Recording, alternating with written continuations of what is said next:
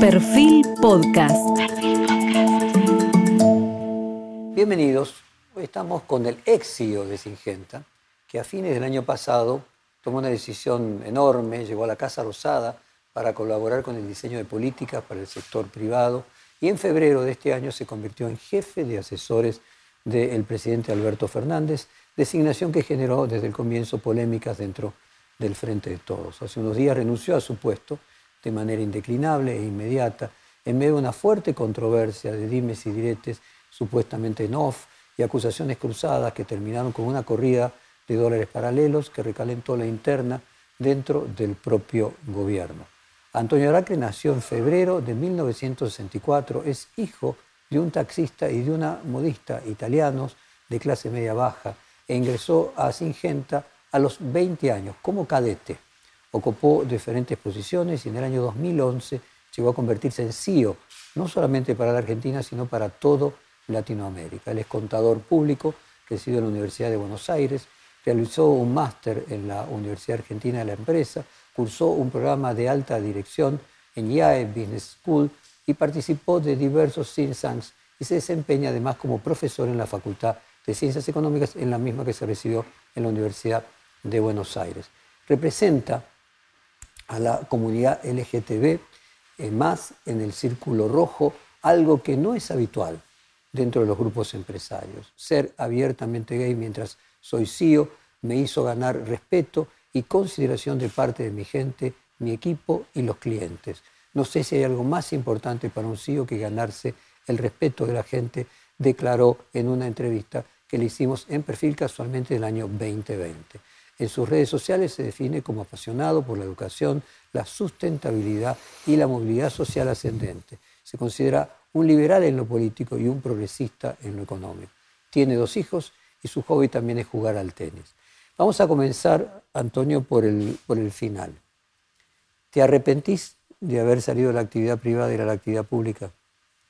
No, el salir de la actividad privada era una decisión que había tomado previamente, te diría, hace dos años, muy charlada y muy consensuada con mis superiores, porque en, esos casos es fundamental planificar la sucesión y, formar eh, la persona o las personas que después eh, un comité especial terminará definiendo quién de esas dos o tres personas es el que termina ocupando ese rol pero se, programa con mucho tiempo y esto ya venía analizado y era una decisión mía eh, muy personal después de 12 años de ocupar ese rol, eh, querer hacer otra cosa y darle espacio al equipo para, para que siga avanzando.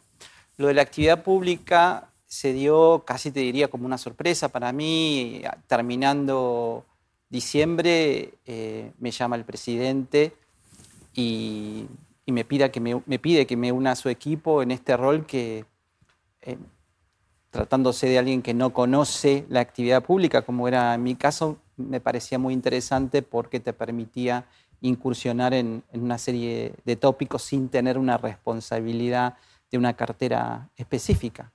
Así que decidí embarcarme en eso, pero no me arrepiento. En general creo que de todas las cosas se saca un aprendizaje eh, las experiencias son siempre valiosas. El presidente Alberto Fernández en particular es una persona a quien respeto y, quiero mucho. Eh, es un tipo moderado que ha tenido una experiencia en la política y en la vida enormes. Así que no, de ninguna manera. Después las cosas se dan de una forma diferente. Ahora, una cosa es 12 años de CEO de una empresa y que vos puedas considerar, o que incluso la empresa pueda considerar de que es necesario cierta renovación. Pero otra cosa es salir de la actividad privada. Uno puede salir de Singenta y continuar su carrera en la actividad eh, privada. ¿Qué es lo que a vos te llegó a decir, no, que salgo de Singenta? Salgo de la actividad privada. Bueno, fueron 37 años en la actividad privada, llegando a una posición de, te diría, de mucho privilegio, en base al mérito, pero de mucho privilegio. Em, y tenía energía y deseo de, poner mi, este, mi foco en otra parte, no necesariamente en la actividad pública, pero sí en otra parte. Por ejemplo. Y por ejemplo, escribir. Hace mucho que tengo ganas de escribir un libro. escribir notas o, vincularme con la opinión pública, pero desde otro lugar que no sea en la actividad pública.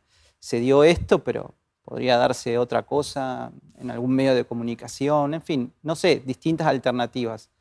Eh, o incluso tomarme un año sabático y, viajar y visitar a mis hijos, este, es perfectamente una posibilidad. No, un año sabático correcto, pero bueno, ¿cómo sigue la carrera? Porque por más que hayan pasado 37 años, sos joven todavía. ¿Cómo, te, ¿Cómo te imaginás dentro de 10 y dentro de 20 años? Uy, qué lejos. Eh, no sé, este, me imagino activo, trabajando, pero... Pero no volviendo a la actividad privada. Podría ser la actividad privada, pero no en una empresa corporativa, en un rol de management que me parece que ya eh, estuve muchos años. Sí, podría ser eh, asesorando eh, o mirando la gestión desde un punto de vista más desde un directorio donde puedas aportar valor al management desde tu experiencia y desde tus consejos, pero no con la actividad y la adrenalina del día a día. Bueno, yo recuerdo que cuando vos tomaste la decisión, eh, alguna vez comentamos, incluso en, reuniones que no eran periodísticas, sino empresarias, eh, la, dificultad que significa pasar del mundo privado a lo público. Ahora ya con la experiencia de haberlo hecho, hacernos una, una síntesis de qué te esperabas encontrar, qué te encontraste. Mira, em, en este momento tengo una sensación de cierta frustración de la que trato de apartarme un poco para sobrevolar el tema y, dejar un mensaje eh, positivo y constructivo. Creo que no tengo las habilidades para el mundo político público, que son muy distintas a las habilidades que se necesitan en el mundo privado. Hay una palabra que a veces se usa peyorativamente, yo espero que no la tomen así, pero que es esto de la rosca, que es muy importante en el mundo de la política y a mí un poco como que me aburre eh, cuando veo que algo eh, e, está mal, cuando se puede mejorar o cuando la gente tiene problemas, me surge la imperiosa necesidad eh, de, hacer algo, de ejercer una acción, de movilizar recursos o personas para poder solucionar ese problema. Y esa ansiedad que, me sobreviene del mundo corporativo y privado cuando algo andaba mal y había que corregirlo. En, el mundo de lo público se manejan otros tiempos y evidentemente mi forma de ser no encaja bien en esa sintonía. Vos sos más decisionista de lo que estás tratando de decir. Sí, más de ir a la acción y, de rosquear menos. Me parece que la política valora mucho más la rosca que la a ver si podemos encontrar una traducción eh, una definición de, rosca. Eh, ¿Cómo lo podrías explicar? Es un sentarse a intercambiar ideas sin un fin preciso. En psicología, no sé si alguna vez lo hablamos de la asociación libre, que hay algo en los políticos que es sentarse a conversar más allá de que haya un objetivo, una distinta forma de manejar el tiempo. Te pido una interpretación de alguien que viene de lo privado de ese mundo, como un boyer. Estuviste ahí y lo que viste es esta gente en qué es distinta. Quizás haya una rosca positiva, que es la búsqueda de consensos entre personas que piensan distintos o que pertenecen a espacios distintos y que aún así tienen que llegar a algún acuerdo. Por ejemplo, es típico en el Parlamento que se necesita votar una ley, hay dos espacios, eh, no todos están de acuerdo, entonces se negocian algunos puntos y eso de alguna manera también es la rosca. Pero esa me parece que es una rosca positiva porque un, país para gobernarse eh, necesita llegar decir que una de las características de la, rosca es construir vínculos y, confianza.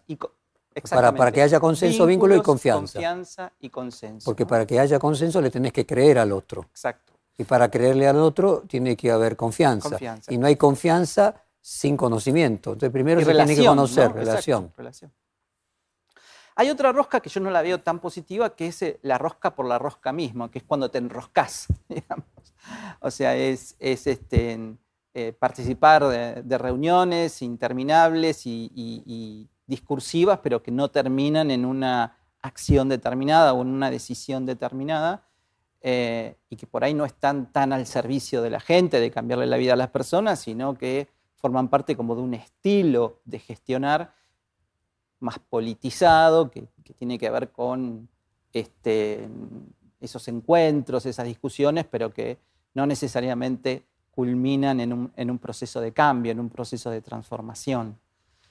Y yo no creo que sea malo, simplemente que en un país con tantas urgencias, con tantos problemas, siento como que la gente a quienes estuvimos en algún momento vinculados con la política nos pide un poco más que rosca, nos pide un poco más de acción y, de transformación. ¿Se puede tener acción sin una rosca previa, es decir, sin primero crear vínculos y confianza con los que son necesarios para la acción? Probablemente no. Y, tal vez ese pudo haber sido parte del problema, el escaso tiempo para generar esos vínculos. Em, a mí me, desesperaba un poco la situación, eh, cierta percepción de un deterioro progresivo que podía espiralizarse y, complicarse mucho em, en un contexto electoral y eso me motivó a hablar con el presidente sobre lo que estaba pasando. Bueno, entremos entonces ahí en el tema. ¿Te preocupaba la eventual espiralización, eh, podríamos decir, inflación dólar, para ponerlo de alguna manera? Claro, empezando por la inflación, ese viernes, hace tres semanas que se conoció ese 7,7%, eh, todo el mundo esperaba mucho menos y te marcaba como... ¿Vos también? Sí, sí, sí, sí. A mí me sorprendió. Eh, sabíamos que marzo iba a ser un mes difícil, eh, pero la verdad que incluso la inflación núcleo dio alta y eso marcaba como un, escalón nominal nuevo. Eh, me preocupaba también la distancia que había entre esa nominalidad inflacionaria y la tasa de interés, porque cuando el inversor percibe que su tasa empieza a ser negativa, con la cantidad de pesos que hay en, en la Argentina, es un peligro justamente para una espiralización cambiaria. Así que ese mismo día le escribí al presidente, le manifesté mi preocupación y la necesidad de armar una mesa de trabajo con cuatro o cinco personas, con Massa, con Pelle, con Rossi, em, para discutir alternativas. Así que él me pidió que le mande algunas ideas, cosa que hice en el fin de semana, y el lunes eh, almorzamos y las charlamos. Eh, ese, ese día lunes fue curioso porque justo al día siguiente mi hija se volvió para Sydney, así que yo me fui a pasar toda la tarde con ella después de almorzar con el presidente y después de hacer em, dos consultas que él mismo me pidió que haga sobre el documento, una con Culfas y la otra con Marco Labaña y después me fui a pasar todo el día con ella. Llegué a la noche a mi casa, eh, mi entretenimiento el lunes a la noche es ver a Pani. Así que escuché con atención la editorial de él y comentó que, bueno, que la situación estaba muy complicada, que él tenía dudas de si en esa complicación el ministro de Economía iba a estar interesado en, seguir eh, manejando la cosa y que le habían dicho en la Casa Rosada que Aracre calentaba motores. Yo cuando escuché eso eh, pensé, digo, no, no, me parece que esto eh, no vaya a generar algún ruido y efectivamente el día siguiente explotó eh, el mundo mediático en cantidad de operaciones y, y, la televisión y la radio y mi celular, así que el mismo martes a la tarde hablé con el presidente para decirle que en esa situación lo más conveniente era que yo me fuera a mi casa y que él diera claras señales de que no, estaba en su cabeza eh, ningún cambio en el, presidente en el Ministerio de Economía. Lo curioso es que en ese proceso se demoran 10 días en ajustar la tasa de interés, eh, que era lógico que con ese índice de inflación iba a generar el incremento en los dólares eh, financieros que generó. Eh, por eso me sorprende cuando dicen no, porque la salida de Aracre generó la corrida, era más que evidente que con esa tasa de inflación, en ese escalón de nominalidad y sin ninguna acción, sin ninguna decisión por parte del Banco Central, eh, iba a pasar lo que pasó. Vos sos contador. Sí. Así como no es lo mismo la actividad privada que la pública, no es lo mismo ser contador que economista. Hay muchas materias en, en comunes, pero no es lo mismo, ¿no? Eh, ¿No pensás que todo eso Rubinstein lo sabe de sobra? Bueno, yo un mes antes hablé con Massa del tema y me dijo que lo vea con, em, con su equipo, no con Rubinstein, con Clery y con Madcourt. Y estaban bastante de acuerdo con ello, pero tenían algunas dudas respecto de si por el lado de Pelle y de Alberto Fernández iban a encontrar el plafón para poder avanzar en eso. ¿Que concretamente qué era? Mira, este, la necesidad de ajustar algunas variables que se estaban eh, mostrando eh, con un comportamiento peligroso. Algunos ejemplos. Pagar a 300 pesos el dólar a la soja, pero seguir cobrando 220 de las importaciones genera un volumen de emisión muy importante que si a eso le sumás la tasa de interés incremental de, las LELIX, eh, y bueno, es una cantidad de pesos que empiezan a generarse en la economía de difícil absorción y de difícil manejo, que en algún momento pueden permear buscando otras alternativas. Por ejemplo, comprar dólares. Por ejemplo, comprar dólares. Em, también me parece que Em, la falta de 20 mil millones de dólares por la sequía, más los 10 mil que nos consumimos por anticipado el año pasado con el dólar soja 1 y 2, hacían imprescindible eh, buscar un sistema transparente para la asignación eh, de los dólares este año, transparente y previsible. Eh, si va a haber menos, es bueno que pensemos, che, estos productos que son suntuarios, que no son imprescindibles, mejor que vayan por el dólar financiero y estos otros que necesitamos proteger porque afectan la canasta básica de los argentinos, porque pueden eh, eh, influenciar negativamente en la inflación, vamos a seguir subsidiándolos con el dólar oficial.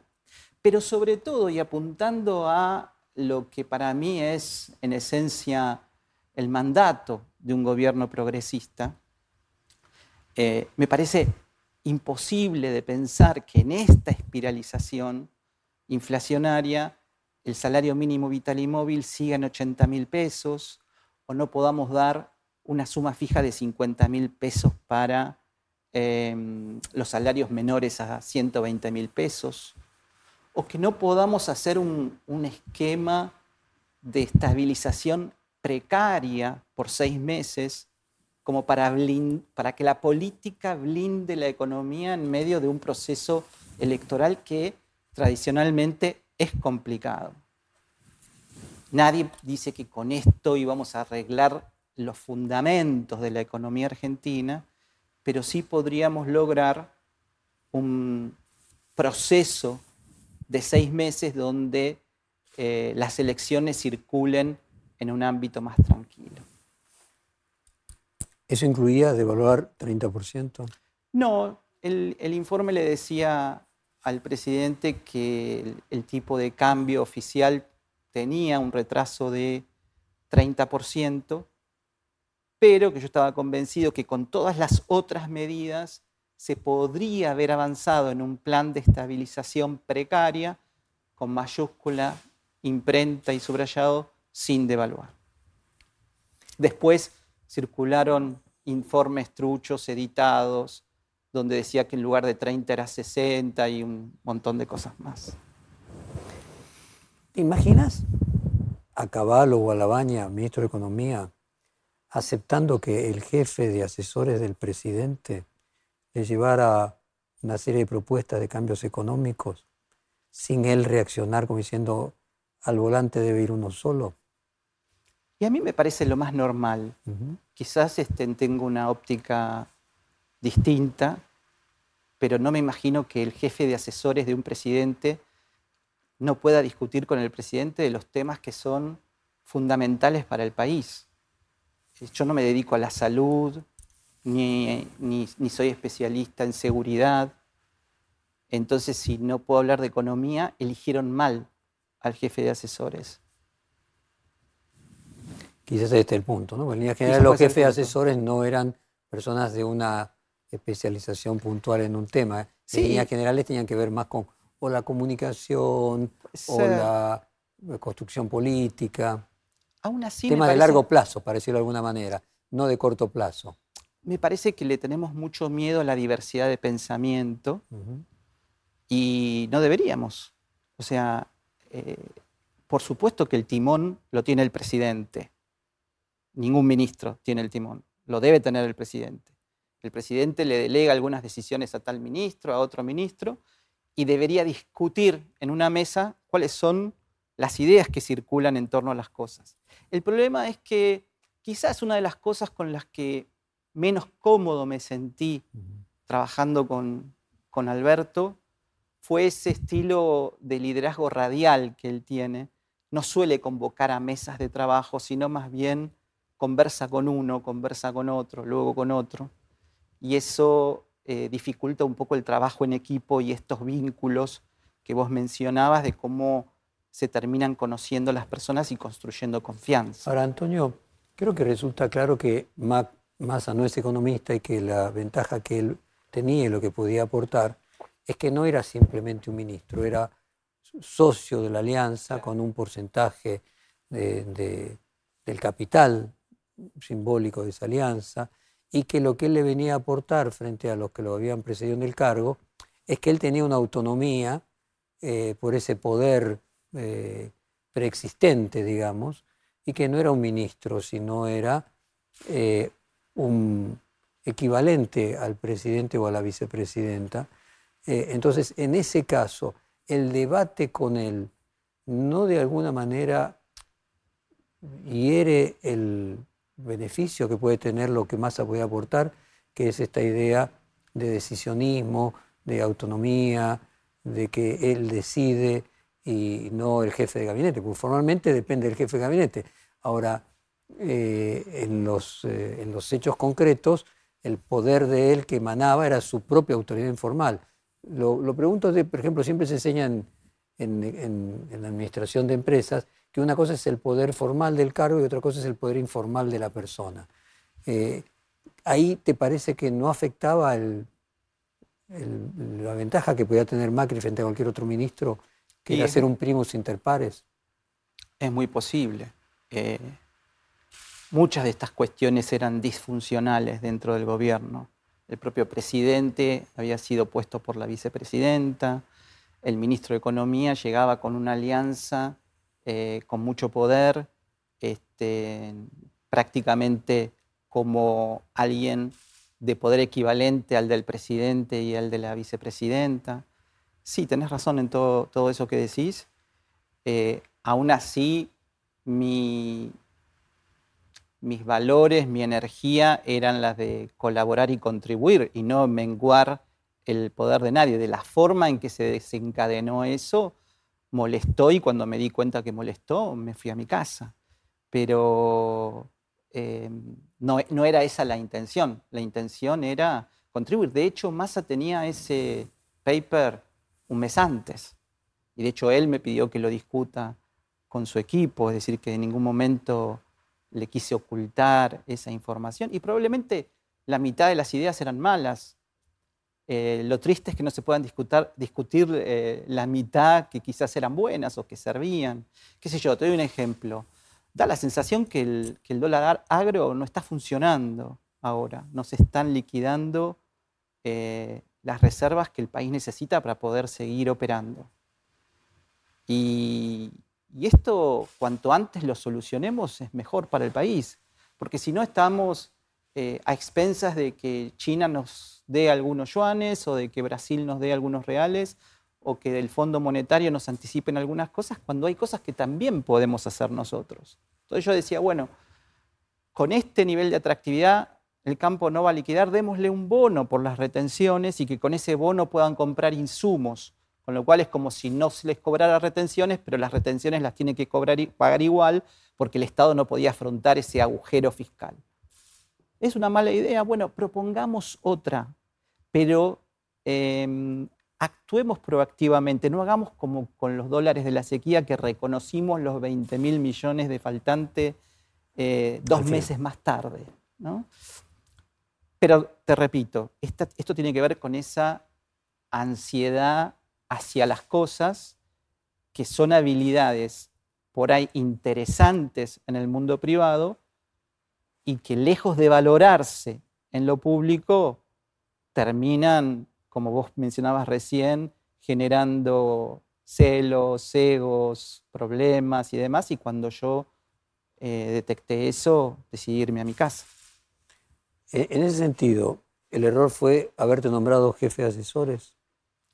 Y probablemente sí, porque pienso yo, ¿no? O sea, ¿de dónde vengo? El primer día ya eh, había manifestaciones en la calle porque los movimientos ecologistas no querían eh, un, CEO que venía del sector agropecuario. A los pocos días de arrancar, eh, comento que hay 10 millones de argentinos en la informalidad y que eh, nadie parece representarlos o defenderlos, pero que tenemos que buscar la manera de que tengan un servicio médico, de que tengan el día de mañana una jubilación y de los sindicatos poco menos que salieron a matarme. Em, tampoco me pareció bueno la cuestión de, los bonos con los jubilados. Me parece que el Estado y los fondos de los jubilados no deberían ser cosas que se mezclen.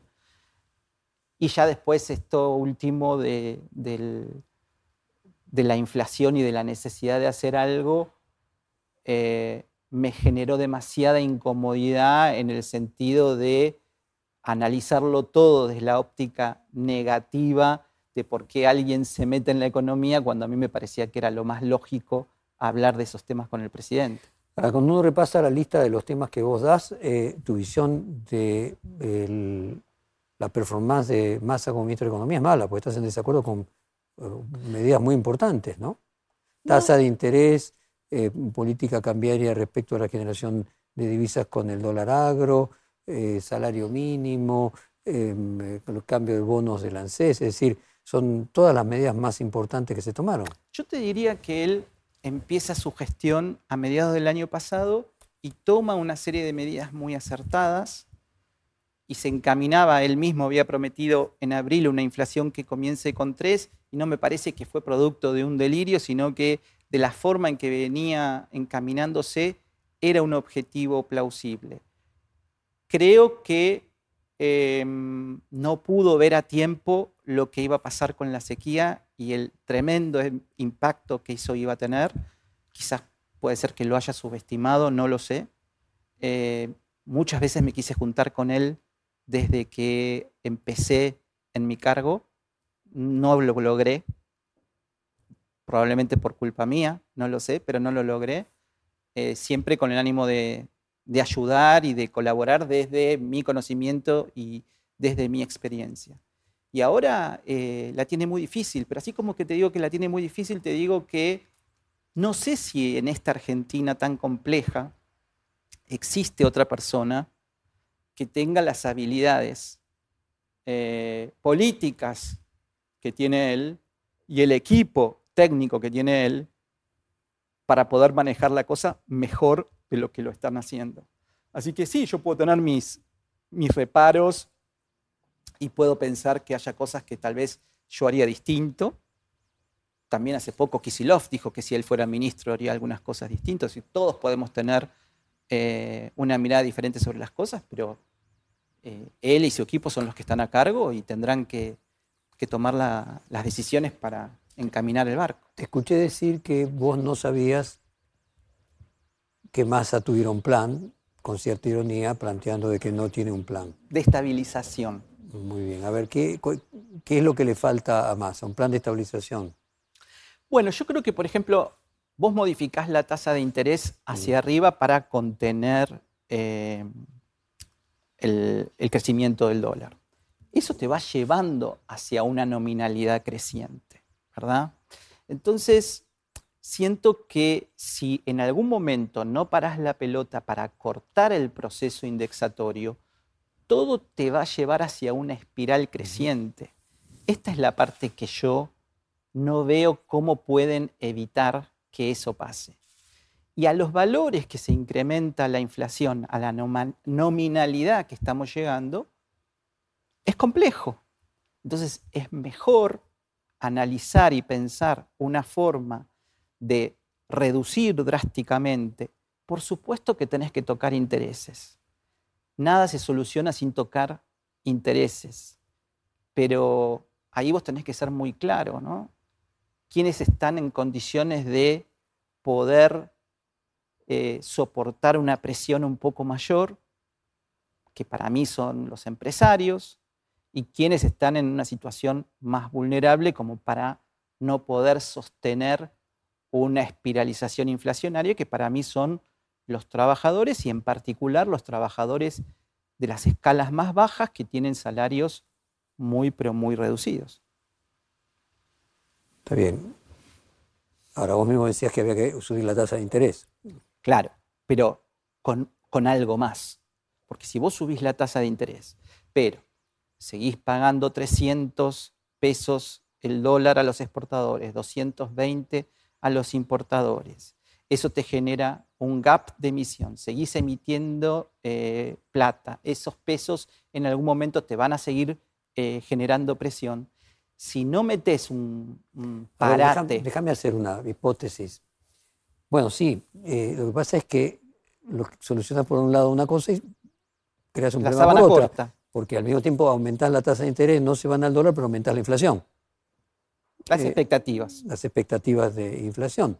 Entonces, me parece cuando vos decías que no tenía un plan de, estabilización, el punto es, ¿puede tener un plan un gobierno que está a tres meses de la prácticamente primera vuelta de elecciones, porque las pasos funcionan casi como una primera vuelta, eh, y a seis meses del cambio de gobierno? Y bueno, cada, cada día que pase es más difícil. Pero faltan siete meses para la entrega del mando. Y siete meses también es mucho tiempo, Jorge. Entonces creo que es una, eh, un camino muy finito.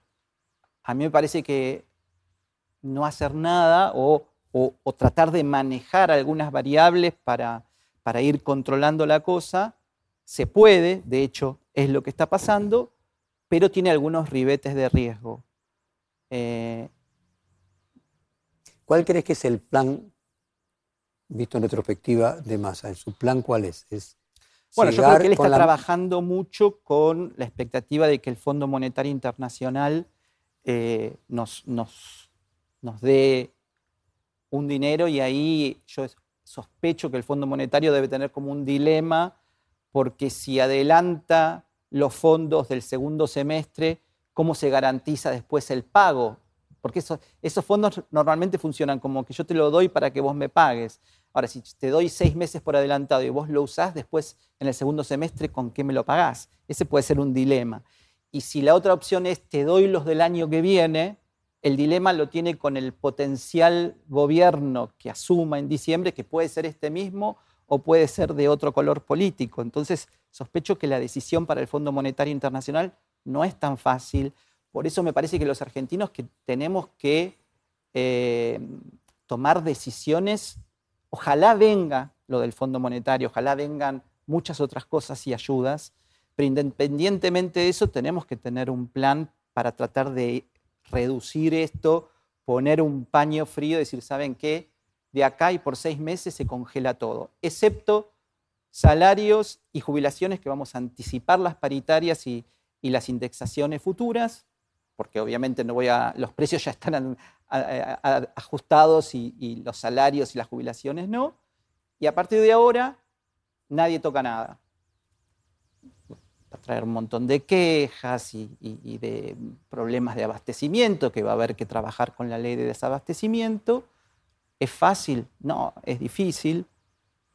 Pero me parece que la alternativa esa, que es ir despacito, apostando a que nada se desbande, tiene un riesgo cierto. O sea que parte de lo que vos proponías era hagamos un, eh, congelamiento por seis meses, casi prácticamente podríamos decir hasta el cambio de gobierno. Con un desdoblamiento cambiario, ¿no? Y lo hemos hablado muchas veces en, en, tu programa de radio, tal vez a lo mejor no te acuerdas, de antes de que yo asuma, te estoy hablando desde mediados del año pasado, que se veía una situación de cierta inestabilidad y me preguntabas qué se podría hacer, mirá, en el terreno cambiario hay que desdoblar porque no tenemos la suficiente cantidad de dólares, hay importaciones que tienen que ir por el financiero y otras que hay que proteger en el comercial, y para cortar la, la, inercia indexatoria hay que hacer un congelamiento por seis meses y después ir corrigiendo. ¿Por qué ese congelamiento? Porque si no, la, la máquina no para, la máquina de indexación. ¿Y qué es lo que lográs con el congelamiento? Cuando vos anticipás las paritarias y los aumentos de las jubilaciones, en ese momento, retrotrayendo los precios, vos estás haciendo un gran ajuste en los precios relativos de la economía y un shock distributivo, que es básicamente lo que tiene que hacer un gobierno peronista progresista. A ver, concretamente, vos lo que decís es que en lugar de haber paritarias trimestrales, que llegan tarde. Se adelanten las paritarias futuras del resto del año a, por ejemplo, el primero de junio. Por ejemplo. O sea, todas las paritarias con los acuerdos que se produzcan a lo largo de todo el segundo semestre se adelanten al primero de junio. Y viste que las jubilaciones van con un trimestre atrasado, también lo adelantás y das una suma fija para los salarios muy bajos y cortás los aumentos de precios retrotrayéndolos a la última lista de precios. Eh, van a protestar todos. Hay colchón.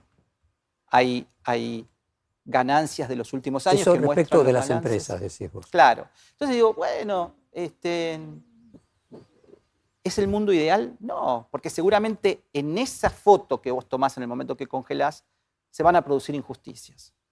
No, porque yo justo no aumenté, porque mi gremio tal cosa o porque mi negocio tal otra. Ya iremos corrigiendo, pero por lo menos frenás esta vorágine loca.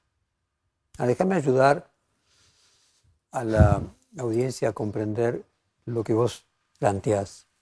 Eh, sí, el desdoblamiento cambiario, como decís, es un tema que incluso se ha hablado muchas veces, y no solo vos mismo, el propio Rubinstein en su momento de la cuando no estaba antes en el antes, antes de asumir también planteaba el desdoblamiento cambiario. Ahora, el planteo este de congelar todo y adelantar a seis meses, ¿cómo haces? Porque el Estado también tendría que aumentar las paritarias de todo el año.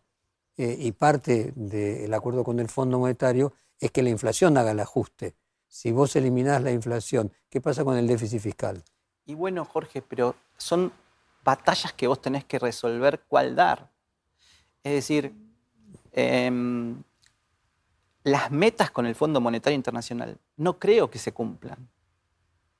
Entonces estamos discutiendo una ficción. Lo que un paciente que está grave tiene que hacer es salir de esa emergencia. Si además tiene diabetes, después vemos cómo se la corregimos, pero no podemos tratar de corregirle la diabetes si, si está con una falla cardíaca que tenemos que sacarlo del pan. acá entramos en el tema más interesante de fondo, que no es masa. Obvio que no es masa. Y te digo más, yo tengo respeto, estima. Hemos, cuando yo era estaba en la actividad privada, nos hemos juntado varias veces y hemos tenido diálogos eh, extremadamente positivos. Lástima que no los pudimos continuar después. Yo recuerdo que vos tienes una mirada muy, muy positiva también de Guzmán. También. Entonces, quiero entender, si para salir de esto hay que romper el acuerdo con el fondo, porque el acuerdo con el fondo plantea parte de ese proceso de ajuste a través de la inflación, lo que tantas veces se ha dicho, el acuerdo con el fondo es inflacionario y toma la inflación como parte del proceso de ajuste paulatino. Entonces el problema estaba en el acuerdo con el fondo. Bueno, el acuerdo con el fondo, este, si querés, fue un acuerdo bastante eh, generoso en las metas. Y tan generoso era que no te pedía ajustes de, de, ningún tipo, que te dejaba sin ancla.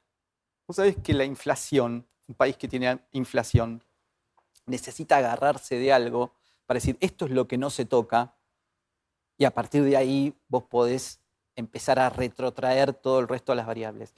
El problema de, con, el, con, el, fondo no tenía ningún ancla y ese fue el problema, ¿no? Entonces, te permitían un poco de déficit, te permitían un poco de emisión, te permitían un poco de recolección de reservas, pero, eh, digamos, en un momento como el de finales del 2022, donde casi no tenés cosecha de trigo porque no llovió nada, y donde pensabas que después la lluvia iba a venir y la de maíz y, y soja te iban a salvar, y no llovió, y te quedaste sin 20 mil millones de dólares, y ahí no tenés muchas opciones. Y el fondo puede darte una manito, puede solucionarte alguna cosa, pero no te va a cambiar drásticamente la realidad que tenés. Entonces tu plan era decir, bueno, la sequía planteó una situación en la cual hay una que emergencia. una emergencia hay que romper el acuerdo con el fondo y aceptar tener un déficit fiscal mucho mayor, pero al mismo tiempo poder parar la inflación. Que el costo de parar la inflación sea, por ejemplo, duplicar el déficit fiscal. ¿Por qué vos no querés tener eh, déficit fiscal? Porque si no tenés cómo financiarlo, tenés que emitir. Uh -huh. Bien, con el dólar soja de 300 y el de las importaciones a 220, estamos emitiendo mucho más dinero del que emitiríamos con un, con un déficit fiscal. Es decir, que no parece ser la emisión en este momento el peor de los problemas. Lo es, porque si a eso le agregamos toda la emisión proveniente de la actualización de los pasivos remunerados del Banco Central, bueno, todo se hace una pelota bastante grande. Pero lo que quiero decir es que cuando vos tenés una emergencia, tenés que decidir cuáles son las batallas que vas a dar. Ahora, ¿no te parece que es bastante más complejo que eso? Porque al mismo tiempo, si aumentas el déficit fiscal, también vas a tener que aumentar la emisión. Es decir, que requiere un desagio, requiere un plan de un nivel de complejidad como pudo haber sido en su momento el plan real en, en Brasil. No tenemos parcialmente, tiempo. por eso. No hay tiempo para eso. Entonces, las opciones son tratar de, de enfriar a un paciente que tiene fiebre muy alta, eh, tratar de contrarrestar esa, ese agujero fiscal resucitando en el Congreso algunos temas, como por ejemplo el impuesto a la renta extraordinaria, que se presentó hace un año y nunca se trató. Pero no te lo va ni a aprobar la oposición. Bueno, pero, pero digo, de vuelta, es, es, la rosca, ¿no? Es la rosca que no quiere contra un país que está con muchos problemas y un emergente nuevo en la política que, les dice, que los mira de reojo a todos y les dice, ven, estos se matan entre ellos, discuten si le aprueban, no le aprueban, si es complicado, no es complicado, y no les dan ninguna solución. Vótenme a mí, que yo les traigo una vida fácil. Siguiendo en ese planteo, vos decís, bueno, no te queda alternativa, no hay tiempo. O sea, vos estás descartando que haya tiempo para que se llegue a las elecciones eh, sin necesidad de que el mercado produzca un ajuste. No, pero es que el mercado está produciendo el ajuste. Bueno, un ajuste Porque a veces dicen, mayor. no hay que, ¿cómo vas a devaluar un 30%, ¿no? que era el retraso cambiario? ¿Cuánto estamos devaluando todos los meses? ¿Siete, ocho, nueve?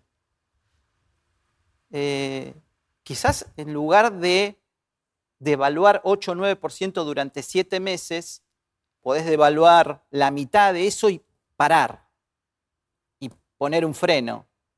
¿No? Digo, analizar las alternativas. Repito, ¿podemos llegar en esta nominalidad este, apostando a que nada se desbande? Sí.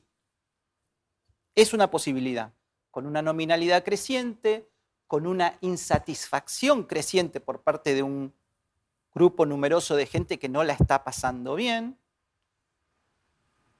pero también con un riesgo porque en ese devenir de, cosas, la mínima chispita causa un problema. Vos, por tu actividad privada bastante reciente, hace poco que te fuiste de ella, estabas en continuo contacto también con los economistas de la oposición. Conoces perfectamente qué piensan los economistas de Juntos por el Cambio. Y debes haber escuchado, eh, igual que escuchamos los periodistas, de que le asignan a un plan económico que modifique las variables, los precios relativos, eh, riesgo también. Aún con el peso. ¿Ahora o cuando ellos.? Cuando ellos lo lleven adelante, ¿no? Concretamente, te puedes preguntar, por lo haber escuchado lo mismo, pues si hay acierto, 50%. Ahora, un gobierno que recién comienza eh, tiene menos. Eh, puede enfrentar más riesgo, tiene más capital político a que si se equivoca corrige, ¿no? Si vos analizás lo que pasó con el plan austral o el mm. plan primavera, en general los primeros seis meses de ambos planes fueron muy exitosos mm. y nunca recesivos. Es decir, tuvieron dos meses de cierta zozobra e inmediatamente una aceleración de la actividad, del consumo, porque la gente veía un, un alivio. El gran problema que tuvieron los dos planes fue que después de los seis meses no hubo un horizonte que muestre, bueno, ¿y cómo seguimos después? te doy un ejemplo ahora que está de moda hablar de la dolarización. Porque se entiende que con la dolarización, como vos no podés emitir dólares, entonces no podés gastar más de lo que tenés y se terminan las enfermedades argentinas. Pero ¿sabés cuál es la mala noticia para eso? Que vos te podés endeudar. Podés seguir gastando más. No está prohibido gastar más, te endeudás. Vos te fijás en los países que dolarizaron y hoy tienen una deuda en dólares inviable e insostenible. Es decir, Ningún plan, ni dolarización, ni convertibilidad, que lo tuvo el problema, ni un plan de estabilización, te van a durar de por vida si vos después de los primeros seis meses no mostrás un horizonte. Pero lo que vos podés lograr en seis meses es aterrizar en una cierta tranquilidad que evite los disturbios durante el proceso electoral y le entregue el mando a quien sea del partido oficial o de la oposición, un país donde tendrá que decir, bueno, nosotros ya estudiamos esta situación y lo que proponemos para seguir es esto otro, pero no donde eso se discuta en el medio de la campaña electoral, eh, generando hasta mismo ruido político. ¿Vos crees que en algún momento, cuando vos le decías esto a Alberto Fernández, de que mira los dos planes, aunque primavera haya durado mucho menos.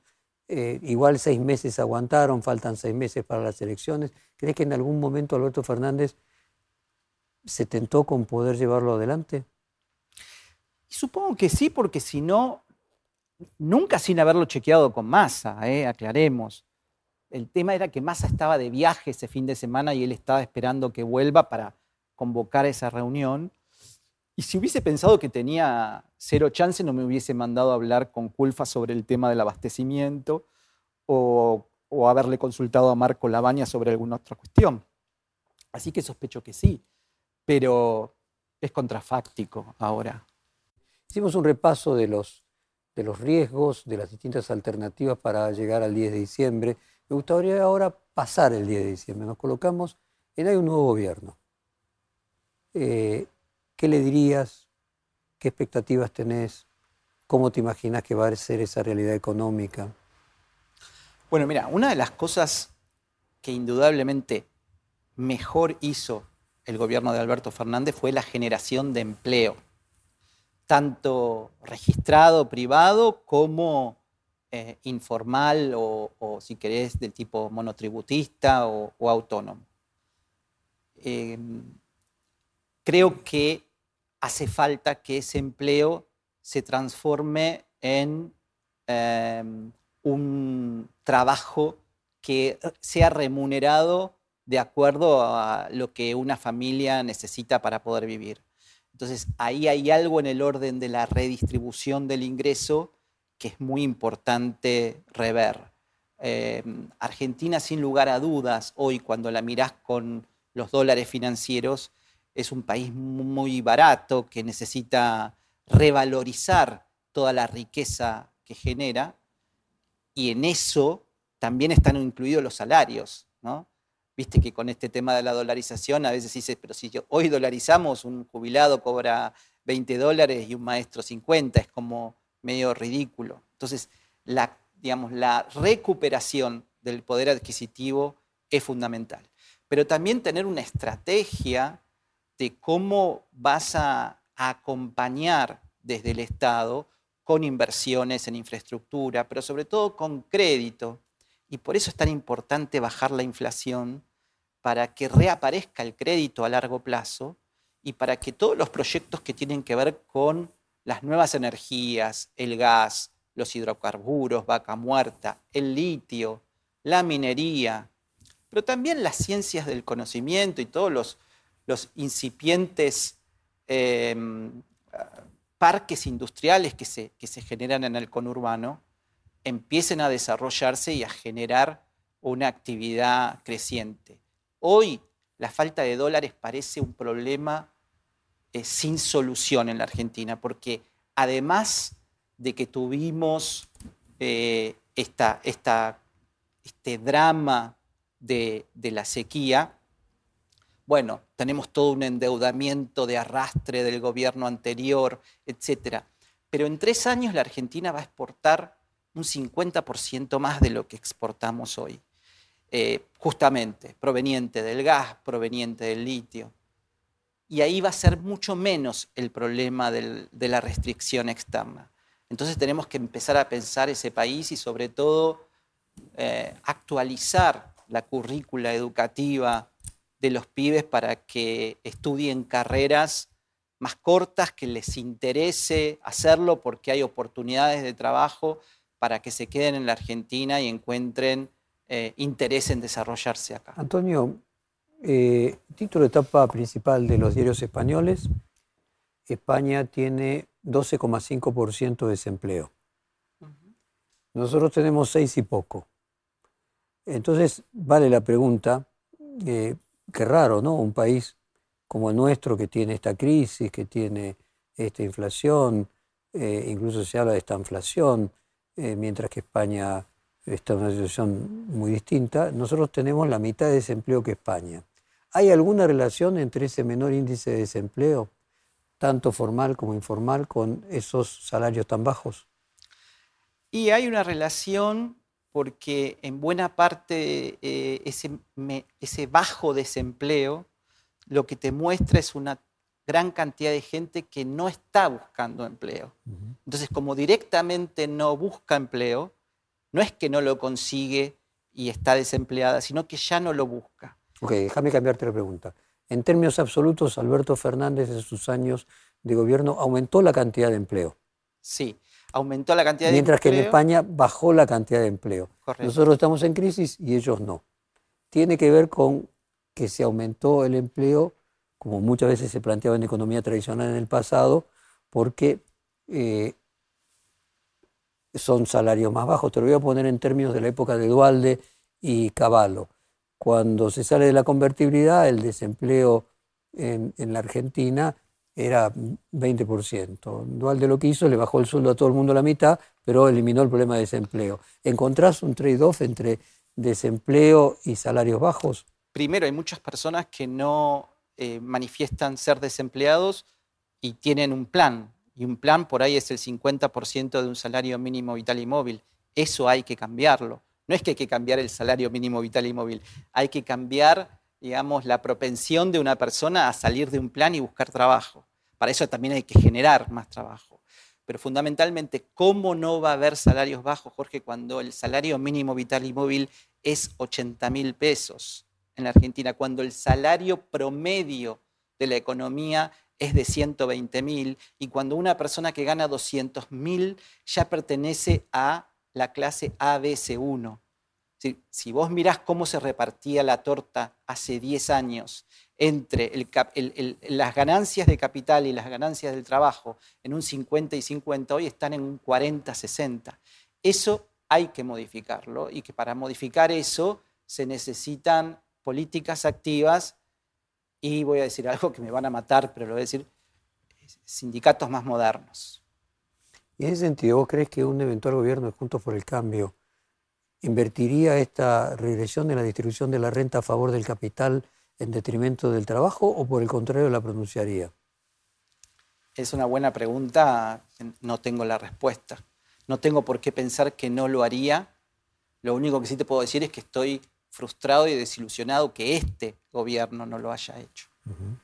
¿Qué expectativas tenés de la oposición del gobierno? Mira, eh, tengo cierta preocupación porque el espacio de mi ley está creciendo mucho, es un espacio que a mí me genera algunas dudas. Este, sobre cuán democrático y cuán republicano es, algunas cosas que dice, bueno, si no me acompaña el Congreso, entonces hago una consulta popular, o si no les gusta tal cosa, parecería indicar como que le cuesta lidiar con eh, las representaciones minoritarias.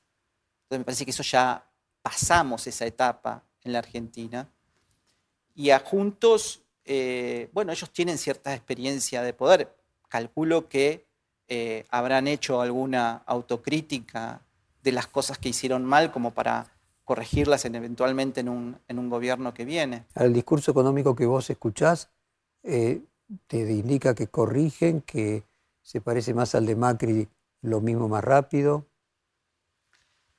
Y voy a estar muy atento a escuchar lo que dicen porque todos esquivan bastante la receta exacta de lo que harían en diciembre. Lo que escucho hasta ahora es, y va a depender de cómo lleguemos a diciembre, en qué situación llegamos, la receta va a ser distinta, pero parecería que decir lo que hay que hacer es bastante piantavotos, con lo cual nadie quiere ser demasiado específico en eso. Dos preguntas finales porque llegamos al final del reportaje. Uno, ¿por quién votarías? Y dos, ¿qué le dirías a tus ex colegas, hace muy poquito empresarios, de eh, el riesgo que implica que haya una distribución de la renta regresiva de manera sostenida a favor del capital y en contra del trabajo. Lo primero, eh, respecto a quién votaría, te diría, voy a estar muy atento a cuando tengamos los candidatos finales, a que sean lo suficientemente claros de lo que van a hacer y cómo lo van a hacer. Eh, ¿Puedo hacerte una introducción ahí para hacer... Y si fueran más y la reta, ¿por cuál votas? Depende de lo que, lo que expliciten, digamos, que quiero escuchar qué plan tienen. Hasta ahora ninguno de los dos ha manifestado, digamos, en caso de ser presidentes, cómo lo harían. Cuando los escuche, el que me genere más confianza. Desde el punto de vista personal, parecen similares, ¿no? Centro, moderado, centro derecha, eh, pero quiero saber exactamente cómo van a hacer lo que quieren hacer. Y respecto de tus colegas empresarios.